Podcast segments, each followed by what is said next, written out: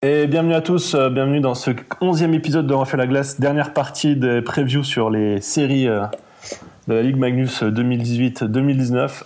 La dernière série, la plus alléchante sur le papier, celle qui, qui se verra s'affronter le quatrième versus le cinquième, Angers contre Gap. Mathieu, je sais que c'est celle qui te fait baver d'avance. Je te laisse la présenter. Ouais, Amiens et Bordeaux, c'est aussi un indécis qu'Angers Gap. Ce qui me fait saliver, c'est vraiment le style de jeu qu'on risque d'avoir entre entre ces deux équipes. Donc pour présenter un peu euh, ces deux équipes, euh, donc euh, tu l'as dit, le quatrième contre le cinquième, Angers 75 points, Gap 65. Donc deux équipes qui ont vécu une saison régulière, on va dire. Hein.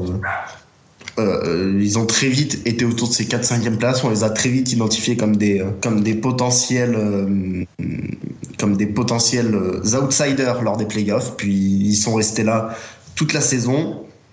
Donc, euh, pour parler un petit peu de leur euh, face à face au cours de cette saison, Angers a gagné deux matchs. Gap en a gagné deux, dont un en prolongation. C'est-à-dire que Angers a quand même une petite tête d'avance. Mais voilà, deux équipes très serrées, deux équipes qui se ressemblent, deux équipes qui pressent très très très haut, qui n'hésitent pas à mettre un 2-1-2 ou un 1-2-2 très agressif sur l'équipe adverse. Donc deux équipes qui aiment euh, presser l'adversaire et donc ça va donner forcément un match, euh, une série qui devrait être très très belle et très agréable à suivre.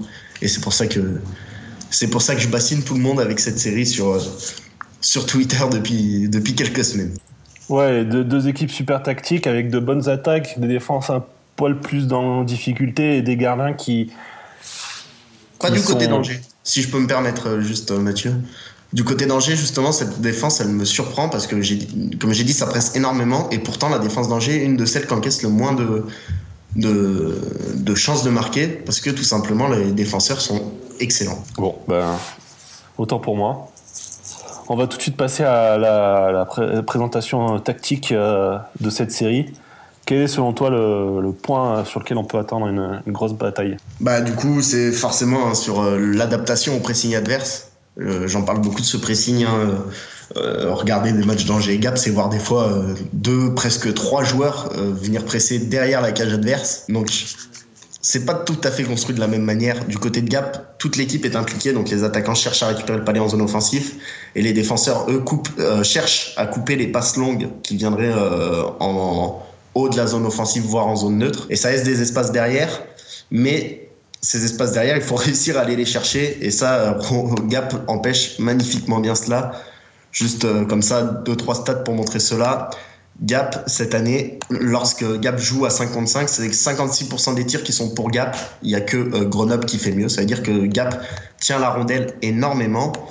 Et deux autres stats intéressantes. Si on regarde le nombre de sorties et d'entrées de zone face à Gap, là encore, ça marche très bien. Les équipes adverses ont du mal à rentrer en zone en contrôle ou sortir de leur zone en contrôle. Gap coupe très bien tout cela. Donc Angers va pouvoir trouver un moyen d'aller chercher l'espace qu'il y a derrière les défenseurs. Donc que ce soit par des sorties rapides par les attaquants ou par, par des passes précises. Et s'ils y arrivent, par contre, là, il y aura des espaces. Un Gap euh, accorde des chances de marquer si on parvient à y jouer dans leur dos. Côté danger, c'est un peu différent. Euh, c'est euh, une équipe qui presse aussi haut, mais les défenseurs sont moins impliqués dans le pressing et couvrent les arrières des attaquants. Du coup, ça permet de se sortir peut-être un peu plus facilement du pressing avec des passes entre l'attaque et la défense. Mais derrière, ça accorde moins de chances de marquer. Comme j'ai dit, hein, les défenseurs sont très très bons à, Angers, notamment euh, la paire Amonich Coulombe qui est excellente, qui est, qui est un des coups de cœur de Magnus Corsi cette saison d'un point de vue statistique. Donc voilà, les deux équipes vont devoir trouver un moyen de se sortir de ce pressing. Pour Angers, ça sera juste de sortir de ce pressing, ce qui sera déjà bien assez compliqué. Euh, Gap a un pressing qui est très très bien huilé et Basile sait le faire. Hein. C'est comme ça, hein. Mathieu, tu, le diras mieux que moi, mais c'est comme ça qu'ils ont été titrés plusieurs fois. C'est avec ce pressing très haut. Et du côté de Gap, il faudra penser à se sortir du pressing, mais aussi derrière à trouver de l'espace dans la défense sur les contre-attaques, parce qu'il n'y en a pas autant qu'on pourrait le penser. Oui, tu l'as dit, ça a été le, c'est le, marque de fabrique de Basile depuis qu'il est à Gap. C'est son pressing euh, qui était sans doute pendant un moment le seul à appliquer euh, aussi haut et aussi, aussi durement, on va dire. Mais le problème, c'est que ben, derrière, après, euh, ça, ça a beau à contrôler le palais. Je trouve que Gap, ça, ça shoot pas assez. Hein. Ça prend vraiment trop son temps pour, pour tirer. Donc, je pense que ça va être joué aussi là-dessus. Ouais, ça va être le petit problème. On a vu Gap souvent quand ils affrontaient des équipes fortes. Ils avaient du mal à rentrer dans l'enclave justement et ça prenait des tirs un peu. Ça tirait plus que l'adversaire fréquemment. Fréquemment, ils arrivaient à ils ont même tiré plus que Grenoble sur un match contre Grenoble, donc ça montre que ils, ont, ils sont capables d'avoir la possession de la rondelle plus que l'adversaire dans quasiment n'importe quelle euh, confrontation. Mais ouais, quand tu es autant en zone offensive, c'est plus dur de trouver les espaces pour aller à l'enclave que, lorsque tu joues en contre-attaque. Et ça va être effectivement un autre enjeu de cette série. Oui, tu fais bien de me préciser. C'est, mon point de vue, c'était qu'ils shootent pas assez euh, dangereusement. Ils prennent des shoots, mais assez faciles, je trouve. Ah oui, oui, tout à fait. Tout à fait. Et il y a des joueurs qui symbolisent assez ça, je trouve. Hein. Des joueurs comme Sam Labrec, qui d'ailleurs ne devrait pas être là. Euh, euh, non. Il sera pas là sur le début de la, série. Il a été blessé contre le match contre Angers d'ailleurs. Il a pris un, beau vol plané et son indisponibilité n'a pas été précisée. Ouais. Et, et lui, c'est vraiment des joueurs qui symbolisent tout ça. Hein. on, peut, on pourrait l'appeler le bombardier des Alpes, ce qui met des mines de partout, mais c'est rarement très dangereux. Très bien, on va passer tout de suite au facteur X de cette euh, série. Mathieu, je te laisse commencer pour toi. Eh ben écoute, euh, j'en ai un gros de chaque côté. Euh, je vais prendre celui d'Angers parce qu'on a le même du côté de Gap. On s'est un peu parlé avant l'émission. Euh, du côté d'Angers, ça va être Florian Hardy parce qu'il est capable de faire des merveilles, mais il est aussi capable d'avoir un peu plus de mal sur certains matchs. Et face à cette équipe de Gap qui va beaucoup, beaucoup, beaucoup tirer, ça sera peut-être pas toujours dangereux, mais ça va beaucoup tirer. Et eh ben, euh, il faudra qu'il soit solide sur cette match ou moins. Et moi, de mon côté, ben, ça va être euh, la glace, la patinoire d'Angers. On le sait, c'est la dernière équipe avec Anglais, je crois, qui a une petite glace. Et je sais que Gap déteste ça, les petites glaces, euh, vu que justement ils sont en contrôle et qu'ils jouent moins en, en contre-attaque. Ils ont besoin d'espace pour mettre leur jeu en place. D'ailleurs, ça se voit hein, sur les deux matchs qu'ils ont gagnés. Euh, Gap, les deux étaient à Gap. Et les deux qu'ils ont perdus, c'était Angers sur la petite glace. Donc. Il va falloir réussir à gagner un, match à l'extérieur parce que sinon, vu qu'on Gap n'a pas, pas l'avantage de la glace, ça va pas passer. Ouais, et en plus, euh, on a souvent remarqué cette année en traquant, en traquant Angers qu'Angers avait un jeu qui correspondait peut-être même un peu plus à un jeu de grande glace qu'à un jeu de petite glace. Donc, euh, jouer sur la grande glace de Alp Arena ne sera pas forcément un si gros avantage que ça sera un des avantages de jouer sur la petite, euh, sur la petite glace d'Angers. Et Factory, côté Gap, euh, bah, tu l'as dit, on a le même. Hein, c'est c'est les, unités spéciales et en particulier le powerplay parce que le powerplay à Gap est catastrophique. Hein. Tu vas peut-être nous sortir les, statistiques qui ont dû être faussées d'ailleurs sur euh, le dernier match de Gap contre Strasbourg, mais c'est vraiment pas fameux cette année. Hein. Gap marque en moyenne 6,4 buts par 60 minutes de powerplay. Et bon, là, ça vous parle pas beaucoup. Et si je vous remets dans le contexte, Gap est du coup 9e euh, de la ligue. Et derrière, il y a Mulhouse, Anglette et Chamonix. Et pour vous donner une idée de ce qui les attend en face, Angers, eux, marquent 8,8 buts par 60 minutes de powerplay. Et eux, ils sont deuxième de la ligue, derrière seulement Grenoble. Donc oui, il y a un gros, gros écart entre les deux powerplay.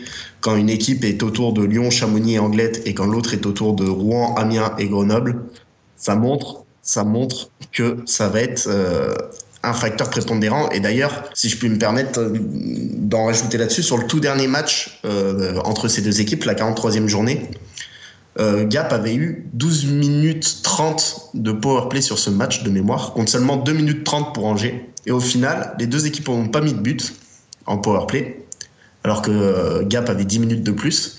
Et surtout, les deux équipes ont eu le même nombre de chances de marquer, c'est-à-dire deux chances de marquer. Donc, c'est-à-dire, il a fallu 10 minutes de plus à Gap de powerplay pour obtenir le même nombre de chances de marquer qu'Angers, euh, et sachant qu'ils n'auront pas 10 minutes de plus de powerplay à chaque fois. Ouais, donc il va falloir être très. très merde, comment on dit? Meilleur. non, euh, euh, bah, pas se prendre de pénalité, très. Ah, discipliné. Ouais, voilà, merci. Donc il va falloir être très discipliné du côté de Gap pour euh, réussir à, avoir une chance de passer cette série, hein, parce que ça va être compliqué quand même. Ouais, tout à fait, ça pourrait. C'est un peu bateau de dire que les unités spéciales pourraient être le le facteur X d'un match, mais vu qu'on l'a vu qu'on l'a pas encore dit sur les autres séries, ça vous montre que sur ce match-là, vraiment, ça peut ça peut tout faire basculer parce que Gap avec son jeu, euh, voilà, hein, c'est on pourrait dire que c'est un peu comme à 5 contre 5 d'ailleurs, Mathieu. Gap tire beaucoup, mais tire un peu de des endroits peu dangereux finalement. Oui, voilà, et puis le, ça, en powerplay, moi je trouve que ça manque de vitesse à Gap, ça, ça prend Alors c'est sûr, ça assure ses passes, mais, euh, mais du coup, ça crée pas de décalage. Les défenseurs ont le temps de suivre, le gardien a le temps de suivre. Il manque un peu de trafic devant la cage euh, en power play pour, pour réussir. Il n'y a pas beaucoup de, de, de, joueurs de présence en pour la déviation ou pour un rebond, donc euh, c'est surtout voilà, des tirs de loin, comme on l'a dit. Ouais, il manque aussi peut-être, si on compare les deux effectifs, il manque peut-être un peu de playmaker du côté de Gap, de joueurs qui peuvent vraiment faire la différence sur un dribble, une passe si on prend à Angers, on a certainement un des meilleurs ailiers, euh, un des meilleurs ailiers du championnat avec Danick Bouchard, qui est capable de faire un décalage par un tir, par un dribble, par une passe à tout moment. Alors que du côté de Gap, Biezaï, c'est un moment lorsqu'il était très en forme en début de saison, on a un peu vu ça chez lui. Et là, il arrive dans cette série blessé. Il devrait rater le premier, voire le deuxième match, d'après les infos que m'a donné euh, Pierre, qu'on salue. Donc, euh, donc voilà, également une petite différence d'effectif qui se ressent dans le powerplay. Oui, Gab, c'est plus des, frontières, hein, c'est sûr. Eh bien, je pense qu'on a fait un tour complet de, cette, euh, de cette série. On va pouvoir passer au, pronostic qui, je pense, euh, vont être encore plus compliqué à, établir que pour euh, Amiens-Bordeaux. Je te laisse commencer, Mathieu. Alors, bah, je vais comme pour euh, Amiens Bordeaux, je vais commencer par vous donner la prédiction Camembert, donc euh, l'outil euh, de prédiction de Magnus Corsi. Il donne Gap vainqueur à 51,8% contre 48,2% pour Angers. Donc voilà, autant vous dire que même, même le, Camembert donne, donne un pile ou face quasiment hein, sur cette confrontation. 2% de différence, c'est très peu. Donc voilà, c'est compliqué, c'est compliqué. Moi, je vais donner soit. En fait, je pense que si la série va en 7 et donc retourne à Angers, ce sera Angers qui va gagner. Mais je vois Gap finir en 6 avant. Donc je dis Gap en 6. Ouais, bah, j'ai un peu le même sentiment. Si, si j'écoute mon cœur, je dirais euh, Gap en 6. Mais je vois bien Angers gagner un match à Gap, alors que j'ai plus de mal à voir Gap gagner un match à Angers. Donc je vais dire, je vais dire, je vais dire, je vais dire Angers en 7. Voilà. Du coup, on a deux pronostics différents tout de même sur ces séries. Non, non, non on a les mêmes. On a que sur celle-là qu'on aura une différence. Donc voilà. On aura un vainqueur du premier tour entre nous deux.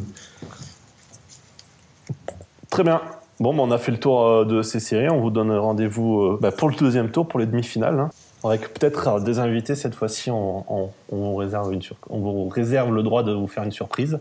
Ouais, pour les demi-finales, on aimerait bien avoir, euh, avoir un petit duel de partisans dans chaque équipe. Euh, deux minutes chacun pour euh, deux minutes chacun pour défendre votre équipe. Pour les quarts finales, on n'a pas eu le temps et puis il fallait trouver huit partisans. C'était pas pas facile, mais pour les demi-finales, ça serait ça serait sympa. Voilà, donc les candidatures sont ouvertes. N'hésitez pas à nous envoyer un petit un petit message si vous voulez participer pour défendre votre votre club. À condition que celui-ci se qualifie, évidemment. Évidemment. Bon, ben merci beaucoup Mathieu. Hein, de, on a fait cette euh, présentation euh, très complète de ces séries. Le petit mot de la fin, comme d'hab, euh, Mathieu. Ah, bah, il me semble que la dernière fois, j'avais dit vivement les playoffs. Donc, je vais pouvoir dire vivement la finale maintenant. eh bien, c'est noté. Merci beaucoup et puis à la prochaine. Bye.